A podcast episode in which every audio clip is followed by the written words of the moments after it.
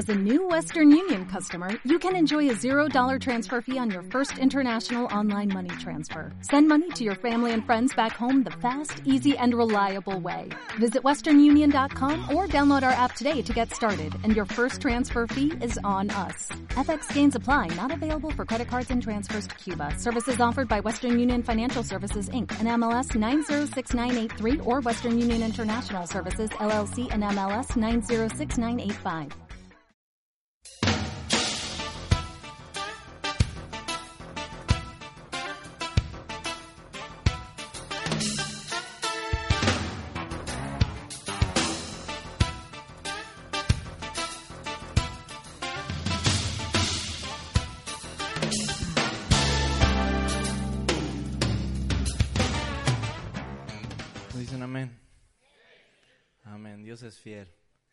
¿Y cuántos estuvieron aquí el domingo pasado? Bastante. El pastor habló un tema muy, muy interesante, muy poderoso, muy tremendo para este año y habló de que este iba a ser un año de restauración. ¿Cuántos lo creen? Amén. Ya ha estado empezando. Amén. El Señor ya empezó la obra. Entonces, eh, uno de los puntos antes de entrar en lo que, lo que voy a hablar, porque vamos a compartir varios esta mañana, eh, es que Jesús, cuando ve a Pedro, él ve puertas abiertas en su vida, ¿no? ¿Cuántos tenemos puertas abiertas en nuestras vidas? Necesitamos, necesitamos que el Señor cierre. Entonces, ve a Pedro y le dice, ¿sabes qué? Satanás me ha pedido el zarandearte, ¿no? Y no voy a entrar en detalles porque ya, ya predicó el pastor este, este tema el domingo pasado, pero había dos puertas abiertas en la vida de Pedro, ¿no? Uno era la puerta del orgullo y el otro era la puerta del temor, ¿no? Y, y eso puede ser en muchos de nosotros también el caso, ¿no? Que hay puertas abiertas, ¿no? Entonces, el Espíritu Santo en nuestro caminar con Dios nos va ayudando a detectar esas puertas en nuestra vida. Y así, a medida que van pasando los años, el Señor te va mostrando, ok, aquí hay otra puerta. Empezamos a orar, a creer, a cambiar los, los hábitos equivocados, a dejar el pecado, a cambiar nuestra forma de pensar, renovar nuestra mente conforme a la palabra de Dios. Y Dios va cerrando esas puertas. Y como dijo el pastor, cuando ya tengas todas tus puertas cerradas, la última puerta que van a cerrar es la puerta de tu ataúd. Amén, ¿no? Vamos a estar allá en el cielo gozándonos con el Señor, pero mientras tanto hay puertas que necesitamos cerrar. ¿Por qué? Porque son puertas que el enemigo aprovecha para sacudirnos, para traer caos, para traer, para traer crisis en nuestras vidas. Y, justamente, como dije, ¿no? El Espíritu Santo nos va ayudando a detectar y mediante la guía de la palabra de Dios, cuando tiene una Biblia, ¿no? Esta palabra de Dios, créanme, hace cosas tremendas en la vida. Es como un como los rayos X, ¿no? Te va examinando todo, te va mostrando aquí, aquí, aquí. Entonces el Señor me ayudó a encontrar unas puertas en mi vida. Y de esto se trata esta, este, este domingo, lo que vamos a hablar. Vamos a dar un poco testimonio para que sea también de edificación a sus vidas. Algunas puertas que nosotros hemos encontrado en nuestra vida personal y quizás tú te vas a sentir identificado y vele pidiendo, Señor, muéstrame puertas en mi vida también. Amén. Entonces, el Señor me mostró una puerta en mi vida que yo había abierto hace muchos años, que era la puerta de la amargura. Y uno puede decir, pero ni, ni tan amargado, sí, es un poco serio, pero amargado, créanme, lo profundo del alma, solo Dios lo puede ver y escudriñar. Y, y Dios me mostró un poco de que muchas cosas que yo hacía, o quizás las hacía mal, y cosas que quizás yo estaba lidiando en mi vida eran por una puerta amargura que yo había, abierto hace muchos años. Y, como todo joven, adolescente, yo tenía sueños en mi vida. Y recuerdo que yo tenía un sueño que era, wow, era todo para mí. Y decía, algún día lo voy a lograr. ¿No? ¿Cuántos jóvenes hay aquí que tienen sueños? Ya no hay muchos jóvenes, ¿eh? Qué bueno que algunos todavía se sienten jóvenes. Y yo tenía un sueño y... ¿Quieren saber cuál es el sueño? Mejor no. No, sí le voy a compartir el sueño. Como yo, yo veía un músico que, que tocaba en la alabanza ya en Sudamérica. Y lo hacía tan bien, tan apasionadamente. De hecho, mi papá le dio clases de guitarra y yo decía, algún día quiero tocar así. Y quiero que Dios me use recorriendo ciudades, naciones, aldeas, ¿no? Tocando y bendiciendo otras vidas. Y, pues me había apasionado con eso y, empecé a practicar la guitarra, como todos saben, toco poquito, lo que Dios me permite. y, y, un día mi papá se siente a hablar conmigo y me dice, bueno hijo, ya estás terminando eh, la secundaria, la preparatoria, y cuáles son tus metas, ¿no? ¿Qué, quieres estudiar? Y yo le empecé a hablar, me gustaría ir a un conservatorio de música, estudiar, ser un gran músico profesional y luego de ahí, pues ya que la vida no me vaya mostrando. Y él me dijo, mm", me dice, como un padre muy realista y práctico, me dicen, el problema que hoy en día ya no muchos viven de la música, me dice, mejor estudia una carrera y, así perdía sales de pobre, ¿no? No me dijo esas palabras, pero más o menos para allá, para allá iba.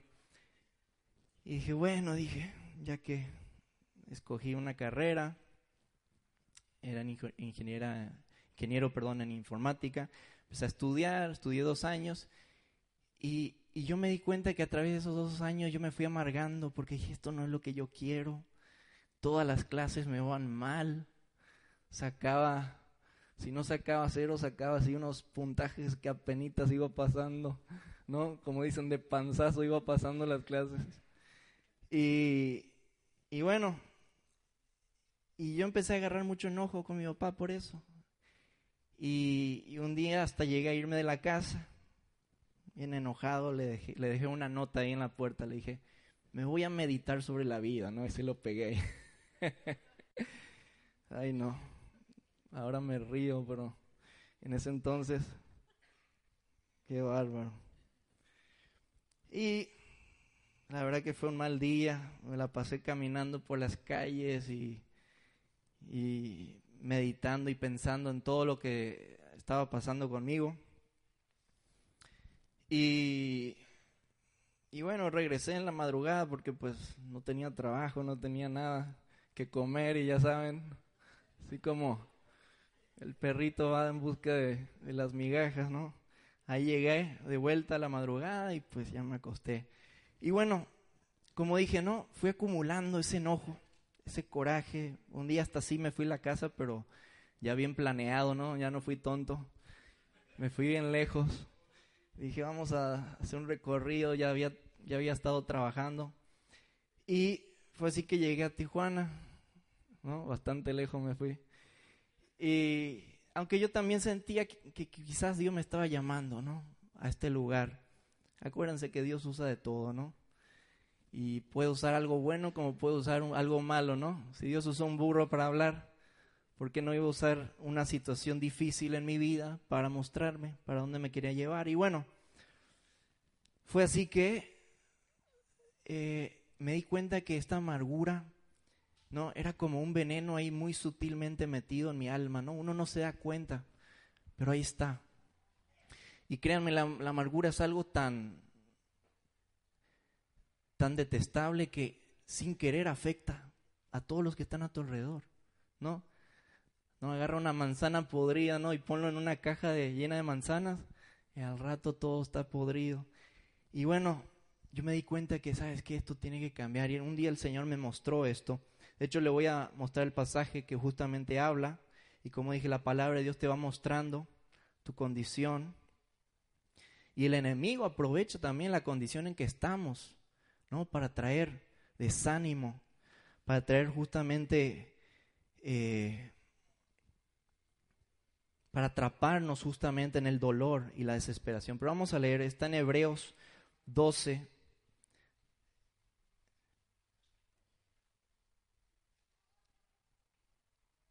versículo 14 y 15 vamos a leer. Dice así, seguid la paz con todos y la santidad, sin la cual nadie verá al Señor.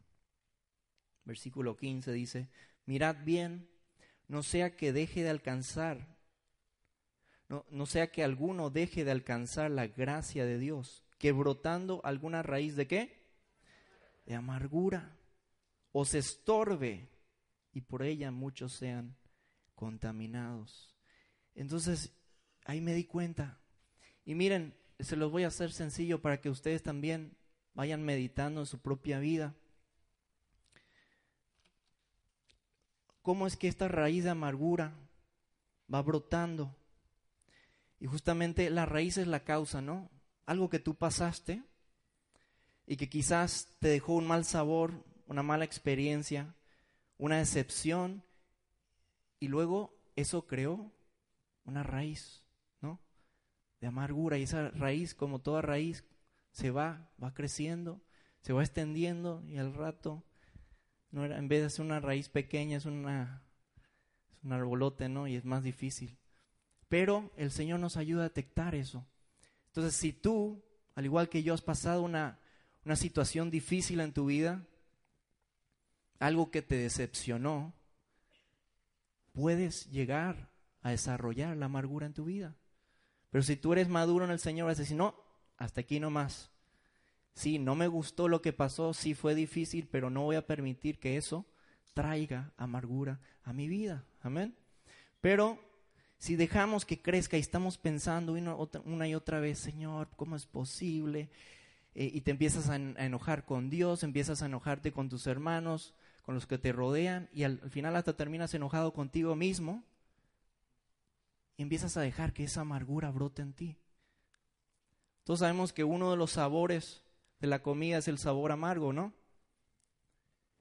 Y, y así como cuando tú pruebas un limón, ¿no? Que sabe amargo, también tú probaste algo, una experiencia en la vida que te dejó un mal sabor y así es como vas desarrollando la amargura. Fácil de entender, ¿no? Entonces así fue que yo fui desarrollando eso y el Señor me mostró a través del pasaje, ¿sabes qué? Mirad bien, no sé que alguno deje de alcanzar la gracia de Dios, que brotando alguna raíz de amargura. Y dije, ups, la verdad que sí me siento identificado. Pero ¿saben qué? Aquí está la buena noticia. Si tú tomas en serio esto de las puertas abiertas en tu vida y tú empiezas a decirle, Señor, arranca esa raíz, cierra esa puerta al enemigo en mi vida. El Señor Jesús va a entrar a, tu profundidad, a la profundidad de tu alma, y Él mismo se va a encargar de arrancarlo, de cerrar esa puerta. Amén. Pero tienes que tomarlo muy en serio. Y como solo tengo 10 minutos, aquí voy a terminar. Voy a terminar con Isaías 53, 5. Lo pueden poner, dice, más él herido fue por nuestras rebeliones, molido por nuestros pecados. El castigo de nuestra paz fue sobre él y por su llaga fuimos nosotros, ¿qué? Curados. O sea que el Señor fue herido, molido y rechazado por nosotros para que nosotros podamos ser sanados. Amén. Ahí está el que te puede sanar. Depende de ti si lo vas a tomar o no. Si vas a permitir que Jesús entre en tu vida y arranque esa raíz y cierre esa puerta al enemigo para siempre. Amén. Si lo hizo con Pedro y Pedro era un falluto, lo puede hacer conmigo y con cada uno de ustedes. Amén. Así que si nosotros realmente permitimos, como dije también, que el Espíritu Santo nos muestre esas puertas abiertas en nuestras vidas, mediante la palabra de Dios y aún las predicaciones, usted va a darse cuenta de puertas abiertas en su vida y la, va a ir cerrando, porque este es un año de restauración. ¿Cuánto lo creen? Amén. Vamos a darle un fuerte aplauso al Señor por ello.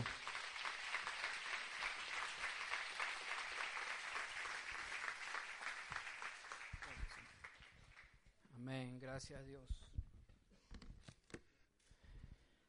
Sabemos de que Dios va a traer la restauración en cada corazón, en cada persona que, que abra su vida para que Dios comience a obrar en ello, ¿no?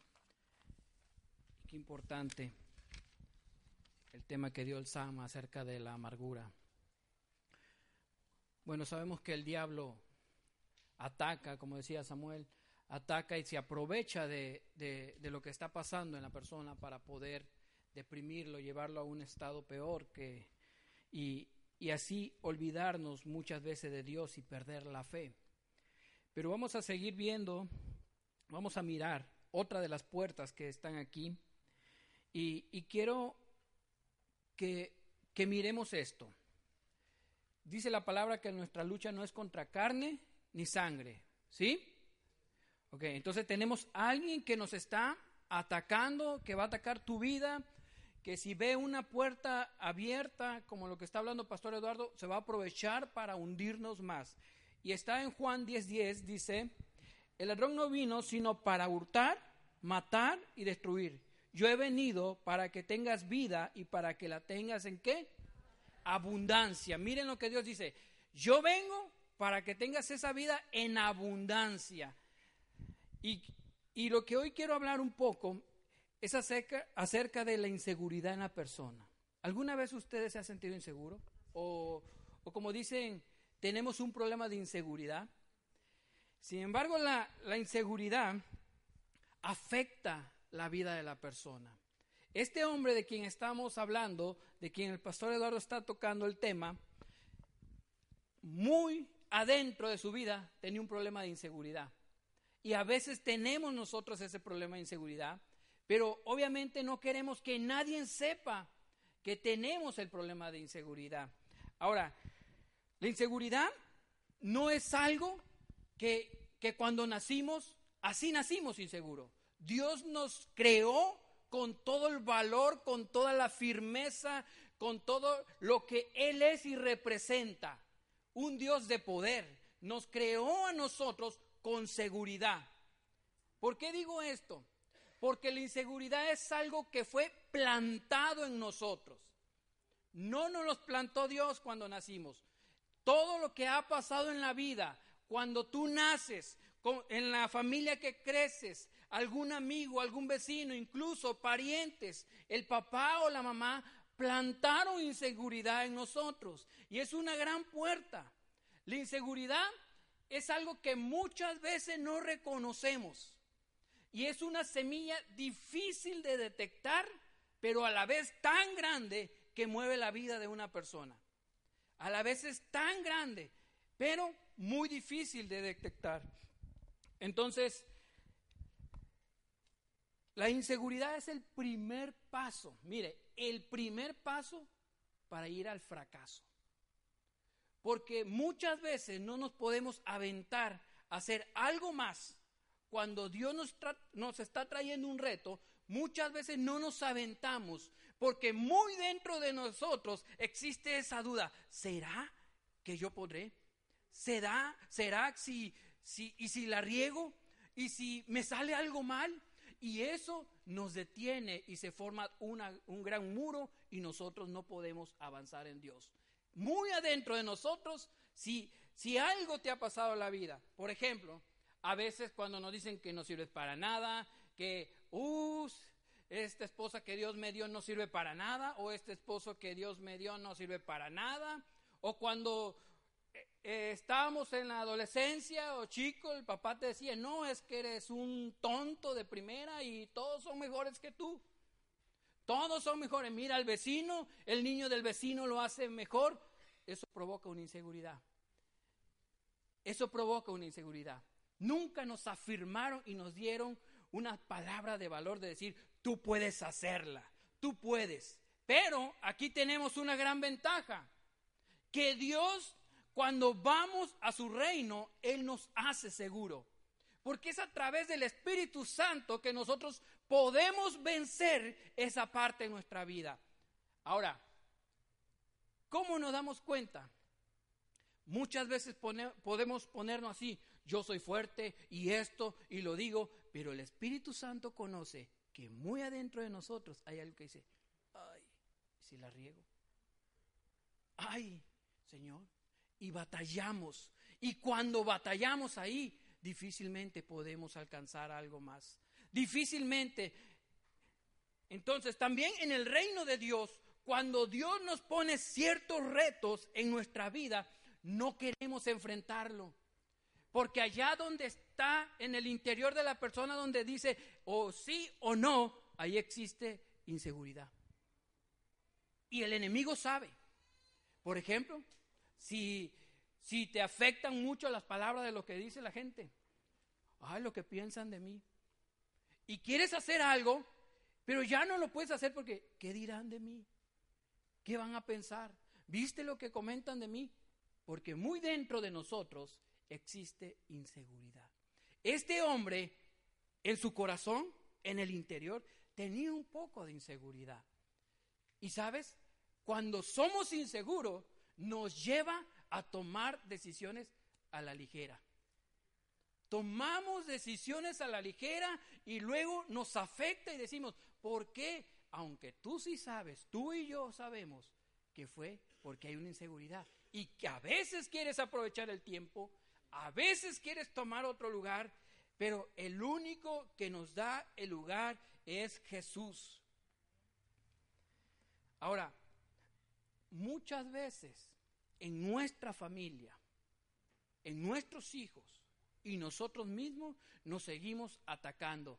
Y más cuando entre la familia sabemos de qué, pata, de qué pata cogea, de por ahí lo atacamos y en lugar de proyectar o empezar a sanar a través de Cristo, empezar a sanar esa parte, seguimos afectando y seguimos afectando porque tenemos que tomar una decisión cerrar esa puerta.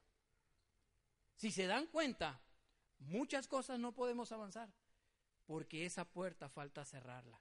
La puerta de la inseguridad. esa puerta tan chica, difícil de detectar, ha gobernado muchas veces tu vida. Muchas veces. Yo recuerdo que un día a mí me pusieron un reto en una compañía y me dijeron, tú puedes hacer esto. Y yo comencé a analizar mi vida y dije, eh, no, creo que si le fallo por acá, porque en mi vida mucha gente plantó inseguridad. Algo sí les puedo decir, no fue mi papá. No fue mi papá.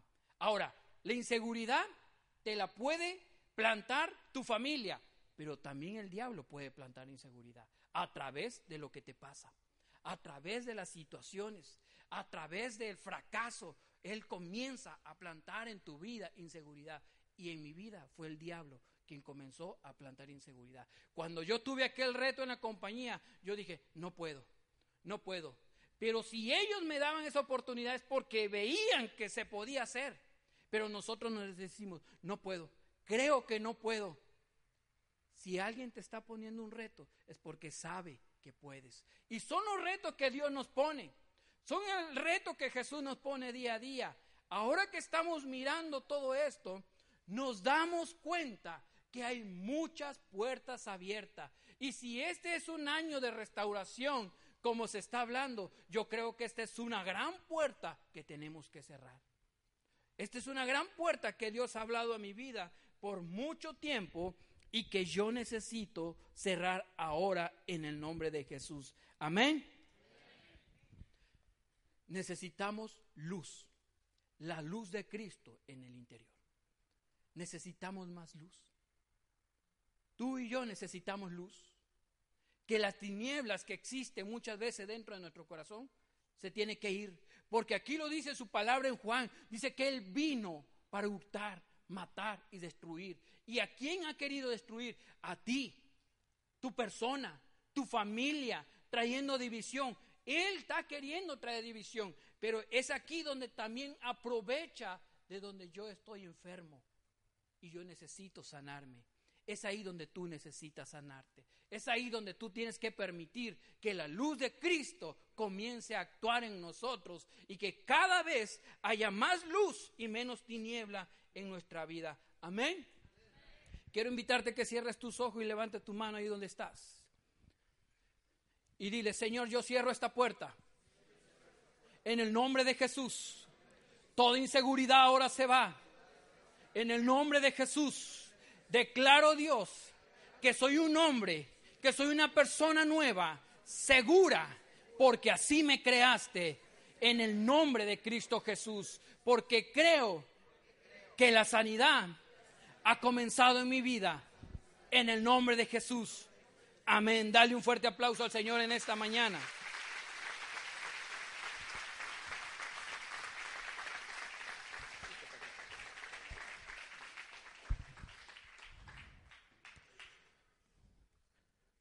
Bueno, ahorita ya escuchamos a los Samueles, ¿no? Hablando de amargura y de inseguridad.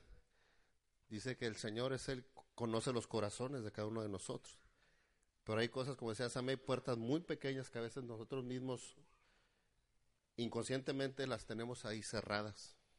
Son puertas abiertas para a la vez cerradas, porque no queremos traerlas a la luz. ¿Por qué? Porque eso nos ha permitido en la vida, por herencia, por aprendizaje, porque nosotros repetimos cuadros en nuestra vida familiar, inseguridades, estratos, este, injusticias, circunstancias, que nos van haciendo a formar muletas. Y muchas esas es ocultar nuestra inseguridad, es ocultar nuestra amargura y aparentamos una realidad que no es. El mundo más real en que nosotros podemos vivir es en el mundo, en el espíritu. Pues nosotros fuimos, estamos siendo tratados y formados para operar en el espíritu, no en nuestra naturaleza y en, y en las emociones y sentimientos. Y así como traemos la situación de la amargura y la inseguridad, hay algo yo creo que gobierna la vida de naciones, no de, familias, de naciones, y es el temor. Y es otro aspecto que ha venido rigiendo la vida de muchas familias, de muchos varones, de muchas mujeres, y aún jóvenes y niños, es el temor. Es el temor. ¿Sí? Si me pones ahí eh, Lucas 22, 32, mijo. Dice, pero yo he rogado por ti ¿Qué dice? Que la fe no te falte. Y la falta de fe está ligada a temor. La falta de fe está ligada a temor, a confiar. Fe es confiar, es creer en algo. Me acuerdo que en, una de esas tonteras que nos ponen en las empresas ahí para desarrollar la confianza y el trabajo en equipo, nos ponen un ejercicio y nos subían una mesa como de un metro, una mesa normal de madera nos vendaban los ojos y supuestamente había otros compañeros del trabajo atrás que nos, nos iban a cachar. Pero tú te tenías que aventar, si, había o no había, tú te tenías que aventar. Aún sabiendo que iban a estar ellos atrás, entra el temor y la inseguridad porque no sabes qué va a pasar. Oye, me les voy a soltar, me les voy a caer, estoy muy gordo, eh, me duele acá, me duele allá. Hay temor, hay temor a esa situación.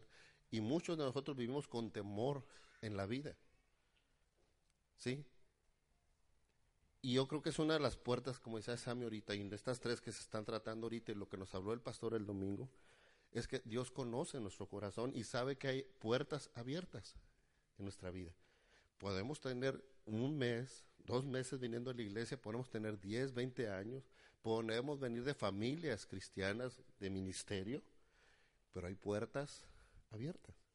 Pedro era un discípulo escogido por Dios, escogido por Jesús para formarlo en un liderazgo para guiar a su iglesia, porque vemos, eh, el testimonio y la vida de Pedro y fue un, hombre usado por Dios para el nacimiento de la iglesia. Pero ¿qué había en la vida de Pedro? Puertas abiertas. Ahora fíjate, hay puertas que nosotros abrimos, pero hay puertas que Dios abre. Ahorita cantamos ese canto.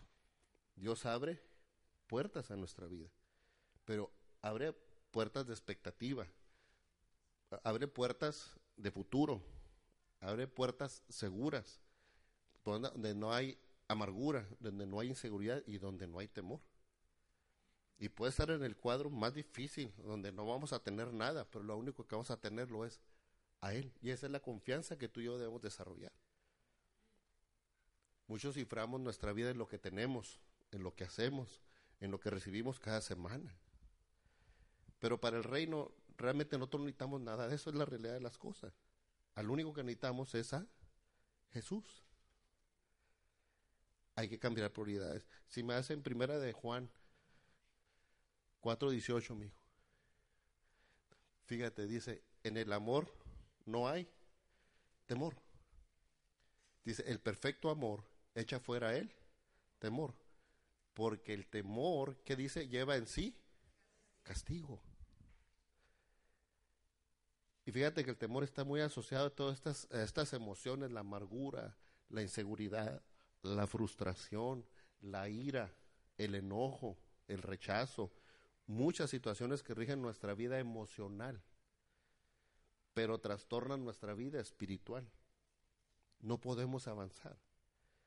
¿Qué estaba haciendo Jesús con Pedro? Lo estaba confrontando con esas puertas que estaban abiertas. Había orgullo y soberbia en la vida de Pedro. Jesús le dijo. Y, o sea, tú vas a ser probado, vas a ser tentado. Y Pedro que le dijo, no, no te preocupes, yo voy a estar contigo hasta la muerte. No había entendido Pedro el proceso que él iba a experimentar en esta etapa de su vida, que era necesario que así fuera. Y a veces no entendemos cuando la palabra dice que todo obra para bien en aquellos que temen a Dios. Y realmente todas las cosas obran para bien. ¿Por qué? Porque Dios deja manifiesta nuestra posición en Él.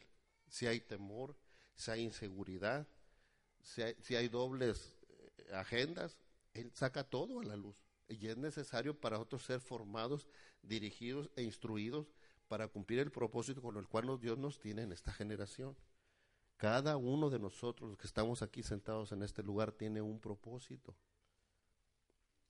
Pero la inseguridad, el temor, la amargura, la ira nos desenfocan del propósito del Señor.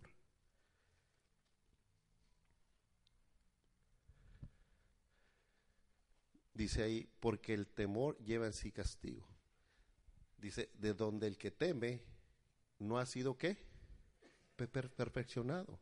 Entonces, entendiendo esto y tratando de cerrar con esto, Dios lo que está haciendo en nuestra vida, con las circunstancias, las situaciones que vivimos cada día, es perfeccionándonos. Porque el perfecto amor nomás viene de parte del Señor. Y dice en Juan 14, el que me ama es aquel que guarda mis mandamientos. Y ese es el principio de un amor perfecto, el caminar en obediencia a Dios.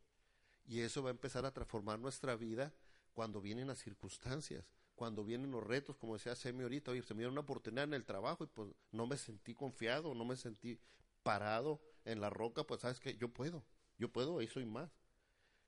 Pero Dios te va a dar esa capacidad de, pues, si Dios te está poniendo en algo es porque Él sabe. No sabe el gerente, no sabe el patrón, no sabe el de la... No, es Dios el que sabe que tú como un hijo de Él, una hija de Él, tienes el potencial para hacer ese trabajo ahí. Porque el trabajo es parte de nuestra vida diaria, necesitamos trabajar para poder. Dice que el que no trabaje, que no coma. Si quieren dieta, no trabajen. No, no se crean pero si, están entendiendo todo esto, todo esto que el pastor está compartiendo. Y no, no, o sea, cuando exhortamos a la iglesia, a cada uno de nosotros a venir los domingos, no es por hacer una rutina de cada ocho, de cada ocho días. Se trata de que cada vez que nosotros somos expuestos a la luz de la palabra, algo que va a permitir ver esas puertas abiertas de nuestra vida, que van a permitir redireccionar nuestra manera de pensar, nuestra manera de ver y de hacer las cosas. Entonces, escudriñemos la palabra. Ahorita decía Sammy, eh, ¿traen su Biblia? Sí, yo traigo la mía, es electrónica. Yo aquí a lo que invito es realmente a que escudriñemos, la, si es electrónica, digital, en papel, la que sea, pero escudriñemos su palabra.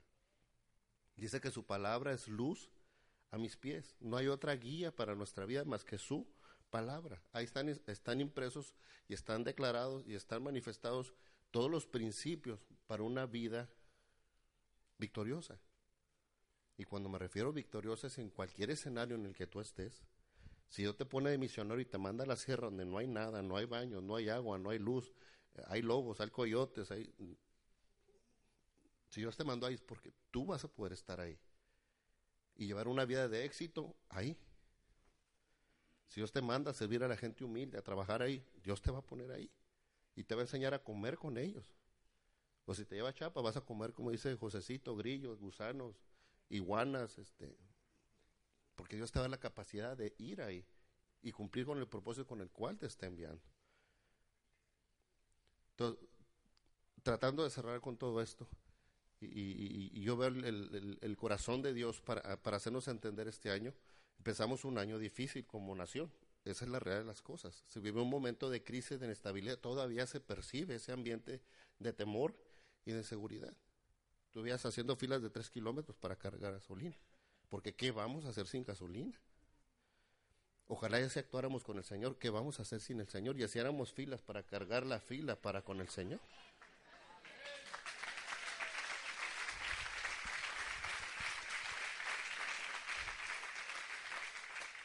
Yo con esto quiero terminar.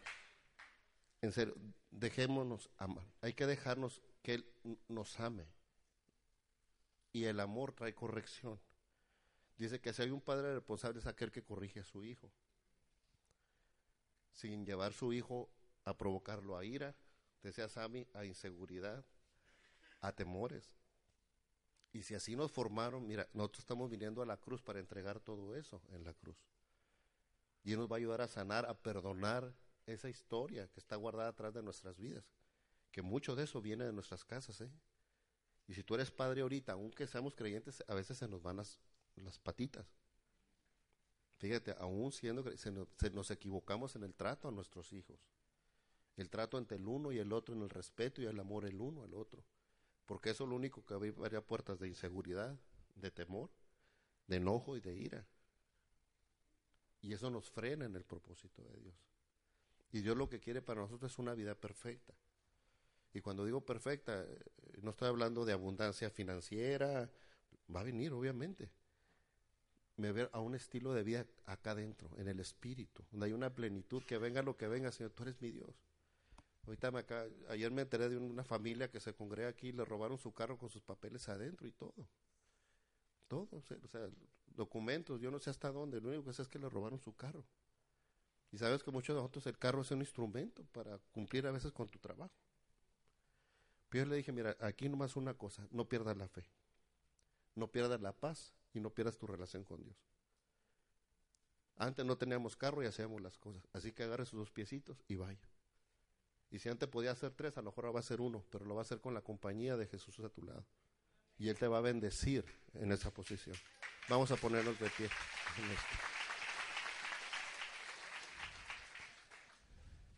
Desde esa canción que andamos a hacer, los cierros cerrados se, se abren. ¿Por qué se abren los cielos? ¿Quién los abre? Dios. Tengamos esa convicción y esa firmeza. Tengamos un corazón dispuesto realmente a exponer nuestra vida a la luz de la palabra, a la luz del Evangelio y a la presencia del Señor. Necesitamos buscar tiempo de intimidad con Él de efectivamente yo soy convencido que es un tiempo de restauración para su iglesia. Pero la iglesia va a ser restaurada para restaurar a los que están allá afuera. Y eso es lo que hemos de entender. Nosotros como iglesia tenemos que empezar a experimentar una libertad sobrenatural en tu vida y en la mía. Y empezarlo a manifestar en tu casa, en tu matrimonio, en tu relación con tus hijos, en tu barrio, en tu trabajo, porque nosotros fuimos para hacer luz y para hacer sal. A uno les vamos a hacer un instrumento de dirección para llevarlo a los pies de Cristo y a otros les vamos a hacer estorbo, porque nuestra manera de vivir va en contra de las tinieblas, va en contra totalmente de lo que se practica en esos lugares. Pero mi función es tener esa gracia y ese favor de Dios, donde yo estoy yo manifestarlo en mi vida. Que ni la amargura, ni la inseguridad, ni el temor, ni la ira, ni el enojo esté estorbando el propósito de Dios para ti y para mí. Dios nos llamó para vivir en libertad. Si hay conflictos en el matrimonio, vayan cada uno en lo individual a los pies del Señor y pidan al Señor, muéstrame las puertas que están abiertas. Si hay problema como familia, con los hijos, hay que ir a los pies del Señor. Él es el único que nos va a poder llevar a encontrar ese punto de sanidad y de restauración en nuestra vida. Si tu relación con Dios no está bien, créeme que Él es el primero que anhela y desea el tener ese encuentro contigo. Y si hay un padre que ama y que cuida, es Él. Si nosotros, siendo padres naturales, hacemos lo que, lo que sea por nuestros hijos, Él es un padre perfecto. No te va a dar lo que no te tiene que dar y te va a dar lo que te tiene que dar. No cuando yo lo pida, cuando Él sabe que es el tiempo preciso para tenerlo. Se trata de fe. Le pido a Dios que multiplique tu fe, le decía el Señor a Pedro. Para cuando regreses, fíjate lo que le dice en esa parte, para cuando tú vuelvas, seas un instrumento de bendición. ¿Para quién? Para los demás. Dios está tratando y contigo y conmigo en esas puertas para ser de bendición, empezando en nuestros hogares, en nuestras casas, nuestro primer ministerio, que es la familia, para ser manifiesto aquí y en una ciudad que necesita a Dios. Ahorita fue un chispazo el que vivimos ahorita a nivel nacional, pero las cosas van a ir así. Al rato sigue el muro, al rato sigue el Trump, y ahí. Hagamos fila para buscar a Dios. Hagamos fila para buscar a Dios. Ahora sí carga tu espíritu de su presencia. Haz fila de 3, 4 horas ahí hincado en tu casa. Porque si dejaste de trabajar, fuiste a cargar gasolina. O dejaste de dormir 4 horas para ir a cargar.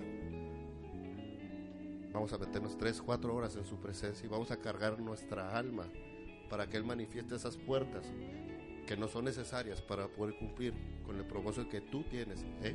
Y lo digo por todos, aunque sea el primer día que hayas venido, tú tienes un propósito en el corazón de Dios. Vamos a levantar nuestras manos ahí. Padre, te damos gracias, Señor, en esta en este inicio de año, Padre, este domingo, con la palabra que tú has traído a través de nuestro pastor, Señor. En cuanto a tu amor y tu preocupación por cada uno de nosotros, de vernos crecer, de ver nuestras vidas transformadas y renovadas,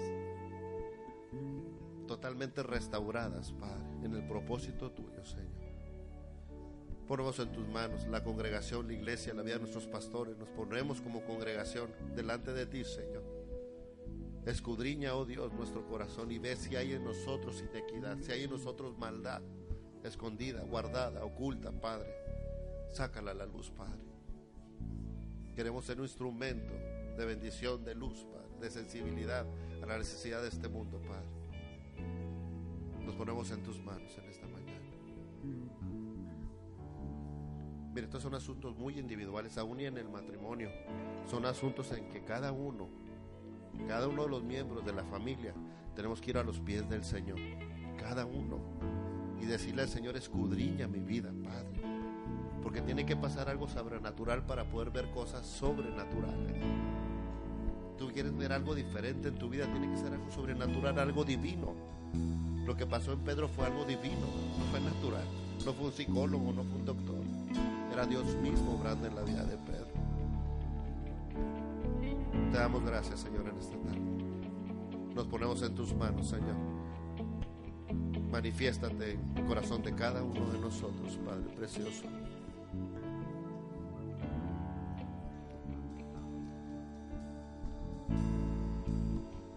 Mira, cada vez que cantamos una alabanza, una adoración,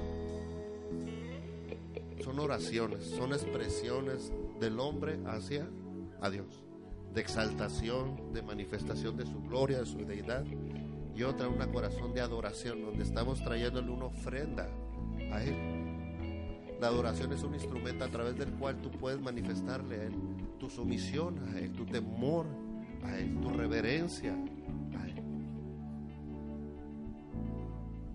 Cada vez que tú oigas una letra de una canción, abre el corazón, abre el espíritu para que Él brote en ríos de agua viva aguas que manifiesten transformación y poder en tu vida.